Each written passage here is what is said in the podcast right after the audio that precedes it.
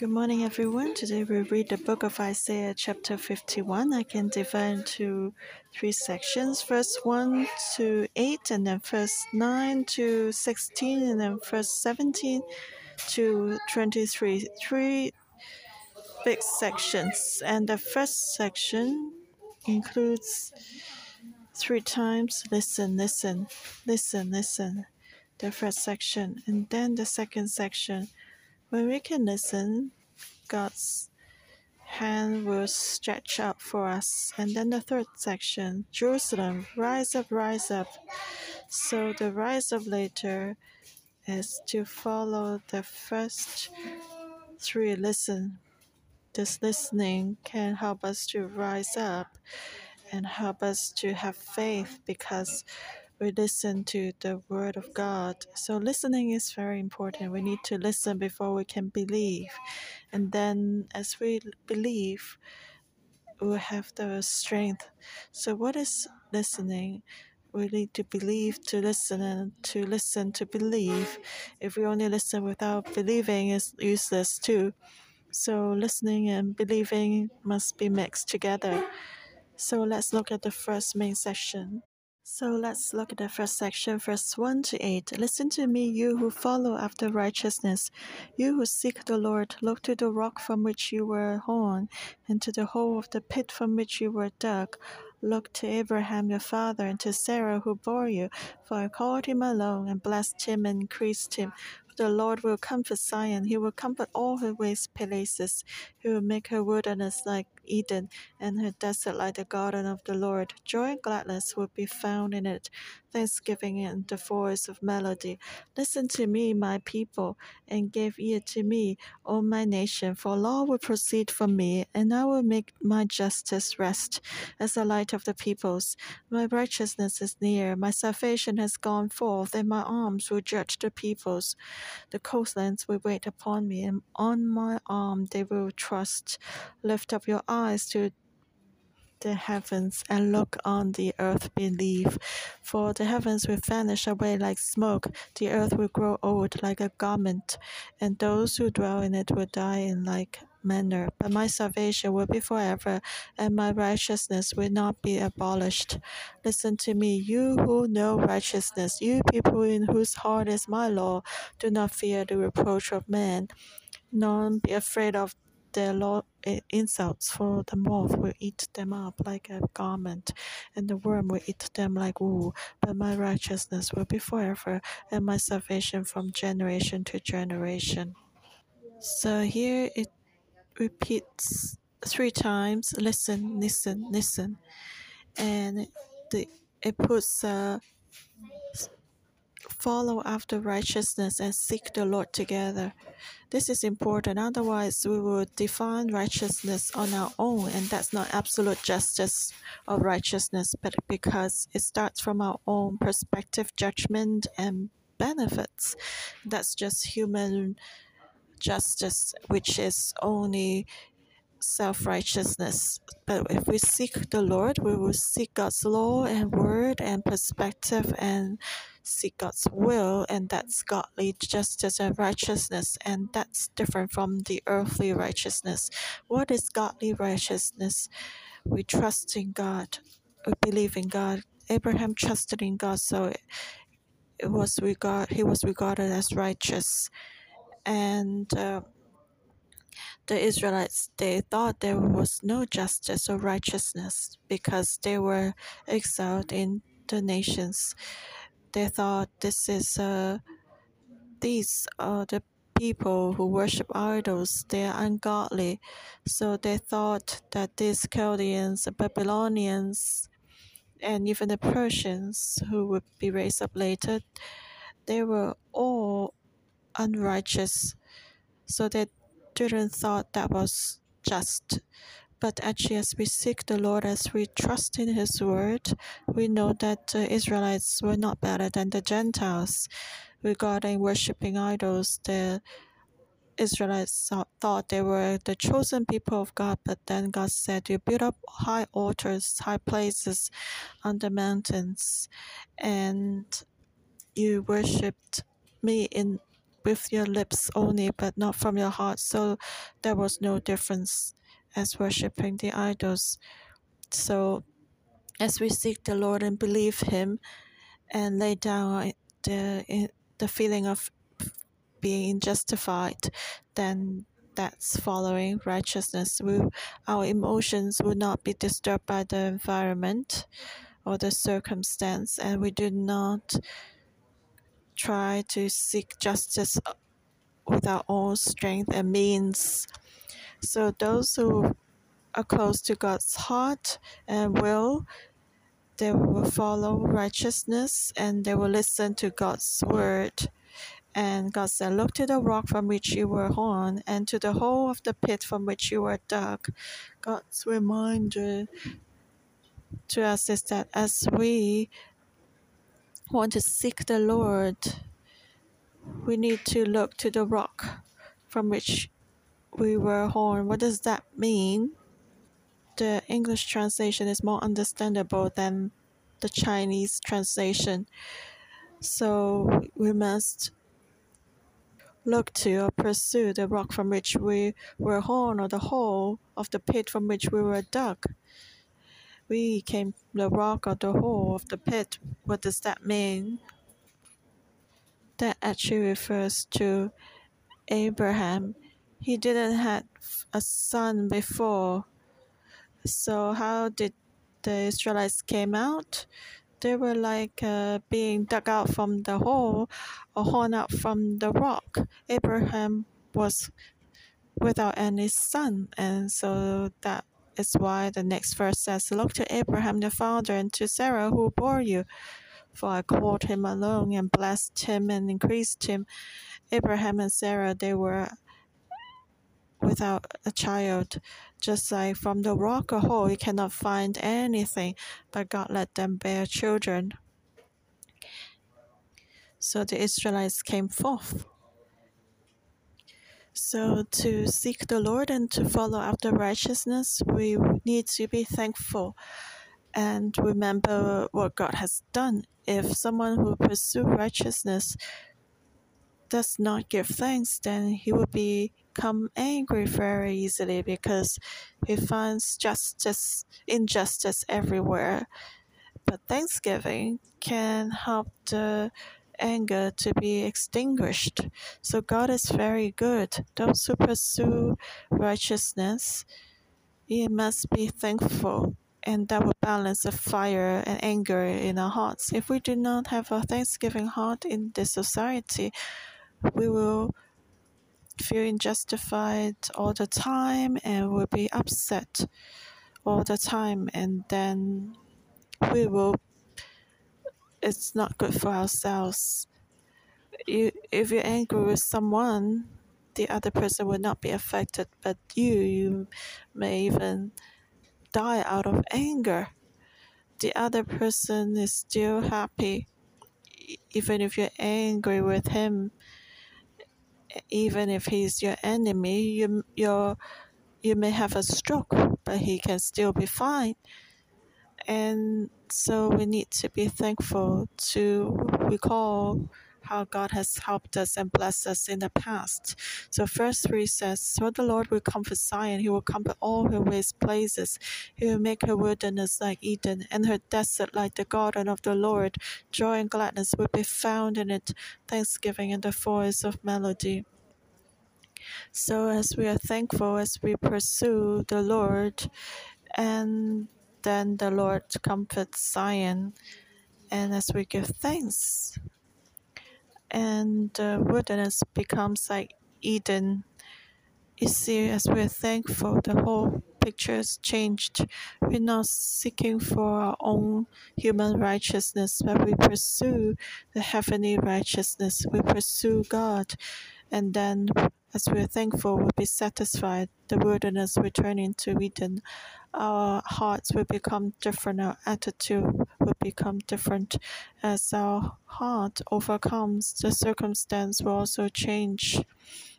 So we should not pursue human justice, but we should seek the Lord. And that's the first round or level of listening. And what about the second listening? First of all, listen to me, my people, and give ear to me, all my nation. So those who are chosen by God, those who are blessed, listen, listen to God, for law will proceed from me, and I will make my justice rest as the light of the people. So listen carefully, pay attention, be focused, give ear, incline to listen. When do we do that? When we really pay attention, really want to hear, we'll incline our body. So that means really focus, pay attention. What do we want to hear? What we believe. And you believe that it will be good to us, then you'll pay attention. If you believe that something will help us, you will listen attentively because the law will proceed from God and His justice will be a light to the peoples. And God said, My righteousness is near, my salvation has gone forth, and my arms will judge the peoples. Actually, these are also the characteristics of the Messiah, and the Messiah will bring light and righteousness and salvation of God to all people. So we must pay attention, listen carefully. We must believe believe the Messiah who God would raise up. And verse um, 5 The coastlands will wait upon me, and on my arm they will trust.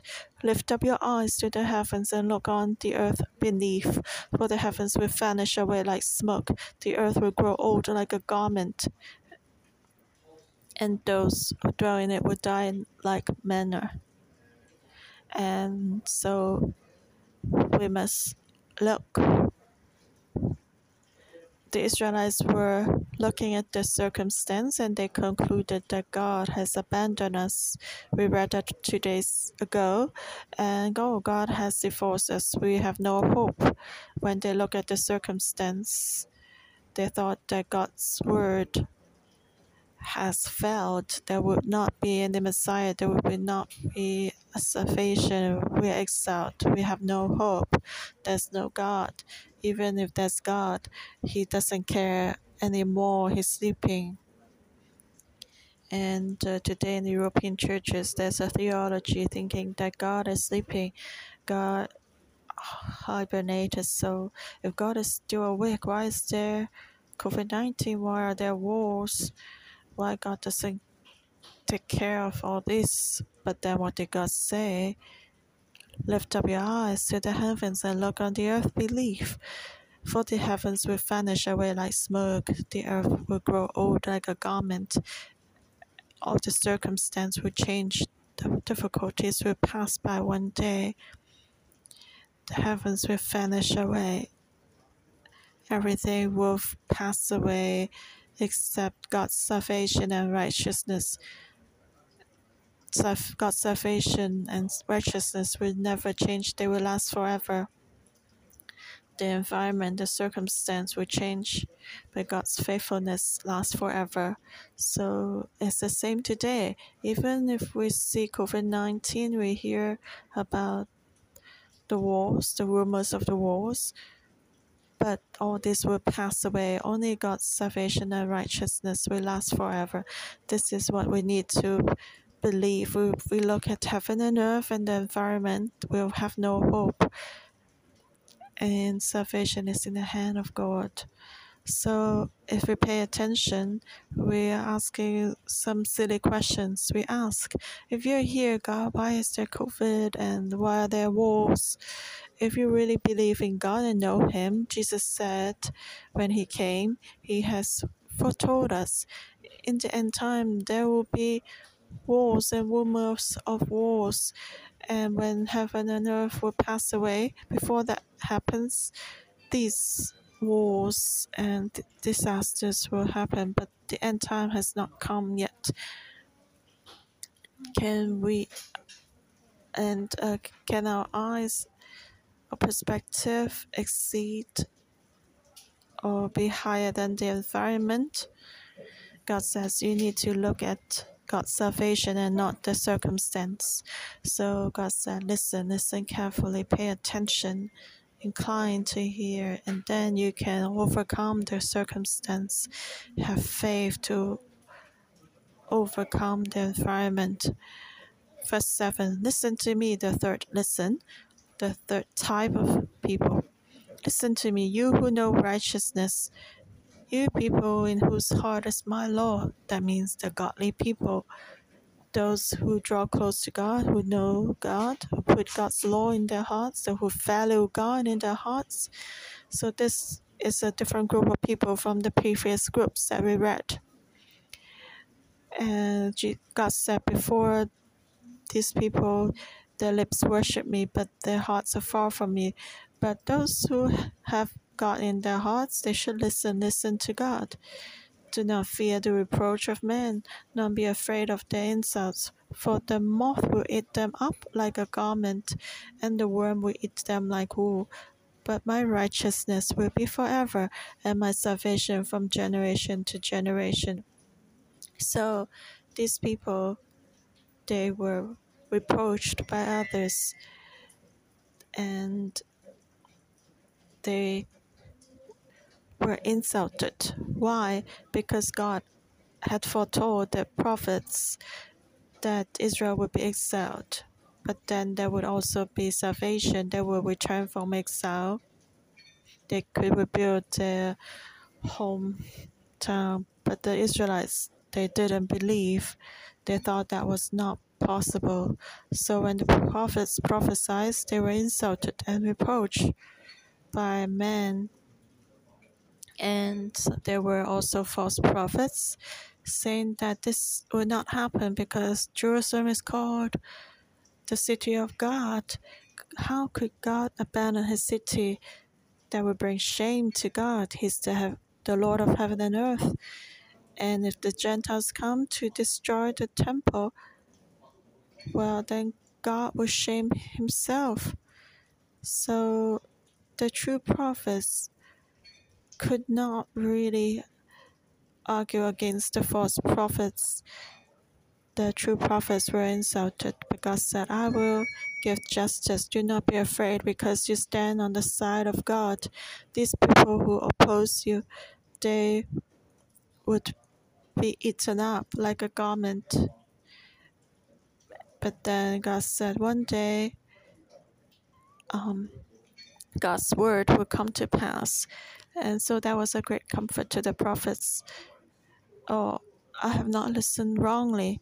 What I have listened from God will come to pass. So today, as we face the challenges and difficulties, and we know that we are just uh, walking the path of God's the vision that God has given us. So we'll be strengthened and encouraged. So we all must listen, and then we can sing two songs. The second and the third section are two songs respectively. first 9 to 16, the first song about the arm of God being awakened. Verse 9 Awake, awake, put on strength, O arm of the Lord, awake as in the ancient days, in the generations of old. Are you not the arm that cut Rahab apart and wounded the serpent? Are you not the one who dried up the sea, the waters of the great deep, that made the depths of the sea a road for the redeemed to cross over? So the ransom of the Lord shall return and come to Zion with singing, with everlasting joy on their heads. They shall obtain joy and gladness, sorrow and sighing shall flee away. So as this song was sung, they were proclaiming God's strength to return to Israel because the Israelites were willing to listen.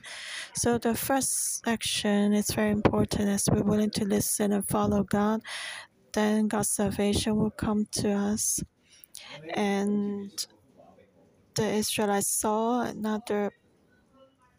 Uh, the, the, the prophet saw the picture that God's arm would be awakened.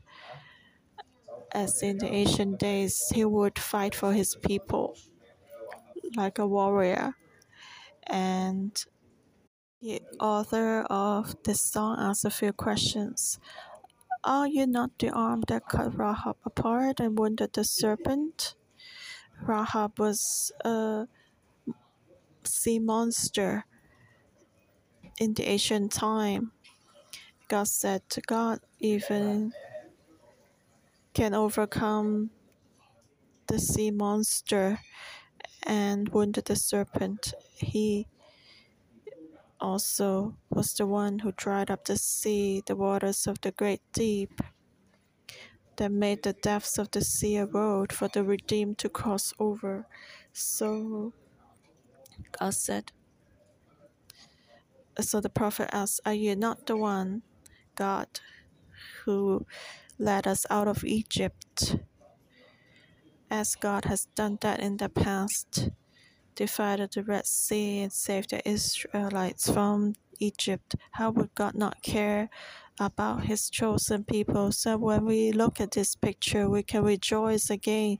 We know that God has never changed actually verse 9 to 16 is a beautiful song the beginning and the end echoes 9 says the strength of god will be awakened and gives an example of god's of god's strength. And then it says god said i even i am he who comforts you. Who are you that you should be afraid of a man who will die and of, a, of the Son of Man who will be made a grass. And you forget the Lord your Maker who stretched out the heavens and laid the foundations of the earth. You have fear continually every day because of the fury of the oppressor when he has prepared to destroy. Where is the fury of the oppressor? So we must know who we are. Why should we be afraid of other men who will surely die? The greatest difference between us and the people on earth is that they will surely die, but will not die because we have God. We have eternal life. Why should we be afraid of those who will pass away? Why do we forget about the Maker, our Maker, the Lord who stretched out the heavens and laid the foundations of the earth? We should not be afraid. Verse 14 says, The captive exile hastens, that he may be loosed, that he should not die in the pit, and that his bread should not fail. But I'm the Lord your God who divided the sea, whose waves roared. The Lord of hosts is his name. So earlier we read that uh, God was the one who cut Rahab apart and wounded the serpent. And here it echoes to say that God is the Lord of hosts. He divided the sea whose waves roared. And then he mentioned, verse 16 I have put my words in your mouth and I have covered you with the shadow of my hand, that I may plant the heavens, lay the foundations of the earth, and say to Zion, You are my people. Again, we see our identity. You see, the end echoes the beginning. God has chosen us. We are the people of God. God is so powerful. Why are we afraid? We should only be afraid of God. You see, that's interesting. If we are afraid of God, then we don't need to be afraid of anything. If we fear God, then we don't need to be afraid of anything. So we need to learn not to be afraid of man. If we fear God, we fear nothing else. But if we fear man, we are afraid of everything. And this is what God is telling us. God is the one who's powerful. His arm can stretch out to help us. And then let's look at the next section, verse 17 to 23. Awake, awake, stand up, O Jerusalem. When the arm of God has awakened, then Jerusalem can also be awakened. So Jerusalem can arise not because of its own strength, but because God is with them. When the arm of God has awakened, then Jerusalem will be awakened. When God's presence leaves, then Jerusalem will fall. So everything is about our relationship with God. And when God's arm is awakened, then Jerusalem can be awakened. You have You who have drunk at the hand of the Lord the cup of his fury, you have drunk the dregs of the cup of trembling and drained it out. There is no one to guide her among all the sons she has brought forth, nor is there any who takes her by the hand among all the sons she has brought up. These two things have come to you. Who will be sorry for you? Desolation and destruction, famine and sword. By whom will I comfort you? Your sons have fainted. They lie at the head of all the streets, like an antelope in a net. They are full of the fury of the Lord, the rebuke of your God. Therefore, please hear this, you afflicted and drunk, but not with wine. Thus says your Lord, the Lord and your God, who pleads the cause of his people. See, I have taken out of your hand the cup of trembling, the dregs of the cup of my fury. You shall no longer drink it but I will put it into the hand of those who afflict you, who have said to you, Lie down, that we may walk over you, and you have laid your body like the ground, and as a street for these for those who walk over. So when God is awakened, Jerusalem will be awakened. When the people of God is willing to listen, then God will save Jerusalem. There was no one to guide Jerusalem. No one could help Jerusalem. None from Jerusalem can help Jerusalem. Her alliance could not help. Her king could not help. Her citizens could not help. And Jerusalem was only waiting to be destroyed. And then verse 19 says, desolation, destruction, famine, and sword will come. Who can comfort Jerusalem? Who can be sorry for Jerusalem? No one. Even God said, How can I comfort you when you end up like that? Your sons have fainted. They lie on the streets. They, you have no protection like antelope in a net because the city was filled by God's anger and fury. That was the picture of Jerusalem. But when the people of God are willing to listen, God can change the picture. Therefore, God said, Therefore, please hear this, you afflicted. When you're willing to listen, Jerusalem, when you're willing to listen, God will intervene, God will help you, God will say, See, I have taken out of your hand the cup of trembling, the dregs of the cup of my fury. So when Jerusalem would be willing to listen, God would take away the cup of his anger. And of course, hearing also means repenting. When we're willing to listen, God will surely intervene quickly. Originally, the cup was in um, the hand of Jerusalem. Before they had to drink the cup of anger, God would take it away from Jerusalem and then give it to those who oppress Israel. And that was God's justice and salvation and intervention. So the key is that we listen. When we listen, God will give the cup to those who oppose and afflict Jerusalem and they actually Jerusalem has been through very difficult and miserable times.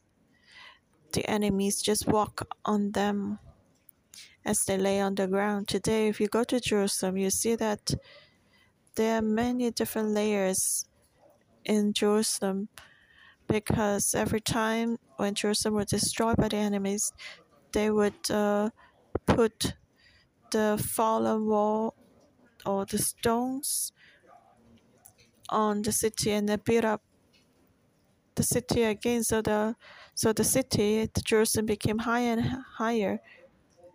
Actually, the foundation was really deep. If we dig deeper, we can find the foundation for the first century and go deeper, it would be even deeper. So the city wall was actually higher than what we see today because the foundation was very deep.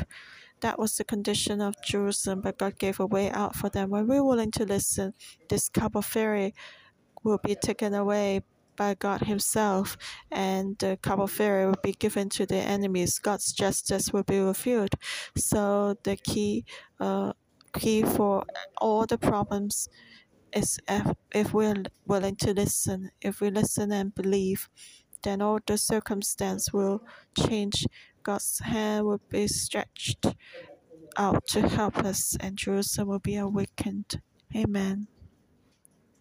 Lord, we come to you again. We proclaim that you are God and Lord. And even though we're facing great storms or difficulties now, but we proclaim that we return to you. You are our only Lord and Savior. You are our hope. We praise you and thank you. And carve your words into our hearts so that we can believe and trust you receive faith from your word, and then we can have the hope as we walk. Lord, we thank you for hearing our prayer. Today, as we read this chapter again, God is telling us again and again and again, three times, He's telling us, those who follow after righteousness, who seek the Lord, come and listen, pay attention, incline your ear to hear. We want to hear God's word again. God said, when we hear, He will uh, be awakened for us. He will respond to us. God will help us to become victorious. As I read this, I think this is very special. We may face a lot of difficulties and things are uneasy. Our faith may decrease and we may draw back. But then God is telling us again think about it. And is it not God who cut Rahab apart and wounded the serpent in the ancient days, in the generations of old? So let's reflect about the peak of our faith. As I reflect, I remember when my daughter had a where illness, God's given me a promise when we face the difficulties of the pandemic, isn't He, isn't it God who has provided for us? So let's reflect or recall the difficult times in the past, how God has helped us. So let's recall and give thanks to God through prayer. Yes, Lord, it was you. If it wasn't you, we could not go through these problems and difficulties. So give thanks to God. And let's give thanks to God as we recall His goodness. Recall how God has lifted us up as we were weak, when we were hopeless, how God has given us hope. Recall when we were miserable, how God has helped us. Lord, we give thanks to you again. Your salvation is from generation to generation. You're righteous forever. Thank you for accompanying us and not abandoning us. We give you great thanks and we recognize that you are the Lord of hosts. You are the one who walks before us and you give us life so that we won't die. We give you thanks. You are our creator, our maker. We want to give great thanks and glory to you. Lord, we thank you. And may you rise up for us. May you awaken for us. We want to experience your power and experience your wisdom. Today in Isaiah 51, verse 9 and 17, it says, Awake, awake, put on strength, O arm of the Lord. Awake, awake Stand up, O Jerusalem. So now let's pray for ourselves. Let's pray in tongues as we listen to the word of God, as we recall the strength of God in our lives. Then He will put on strength for us. We can stand up and awake for God. Let's pray in tongues and ask the Lord to give us His strength. Let's proclaim that God will awaken for us. He will drive all our enemies away and this anointing of transformation will come to us and our family. Let's ask the Lord to extend our territory. God's strength and power will come to us and clothe us. As we believe, let's stand up now, proclaim God's powers in us. Awaken, arise, stand up for God. As we stand up, let's pray for Israel. We know God's heart is in His elder son in Israel. Let's pray that Israel will know that Jesus is the Messiah. May the Lord raise up Chinese to share the gospel back to Jerusalem. Let's proclaim that Jerusalem will rise up and that our spiritual brother will return to Jesus. And let's pray. Lord, we trust in you. We know that as we rely on you, you will awaken for us. And may you touch everyone in Israel. Let them know that Jesus, you're the Messiah. We proclaim as they're willing to return, the whole house of Israel will turn to Jesus and receive the salvation. May you bless them. Open our spiritual eyes so that we can see how real you are in the times of shakens when walls are like close to us. We proclaim that you're a fortress, God. As we rely on you, we don't need to be afraid of anything else because you are our arm we can rely on. Thank you for listening to our prayer in Jesus' name. Amen. Isaiah 51, verse 9. Awake, awake, put on strength, O arm of the Lord. Awake, awake. O Jerusalem, stand up. These two awakenings come after we listen in the like in the first section. Listen to me, you who follow after righteousness, you who seek the Lord. Listen to me, my people, and give ear to me, O my nation. For law will proceed from me. Listen to me, you who know righteousness, you people in whose heart is my law. Lord, help us to listen by faith so we can connect with you closely because we know as we're willing to listen, then your arm will be awakened for us. May our spiritual life be awakened in you. All the circumstance will change and the difficulties will pass away. Only your salvation and righteousness will last forever. Help us to see this in the spirit so that we can follow you closely and that we don't go astray all the days of our lives. Thank you, Lord, for hearing our prayer. In Jesus' name. Mm. And the morning devotion will end here. May the Lord bless you all. Amen.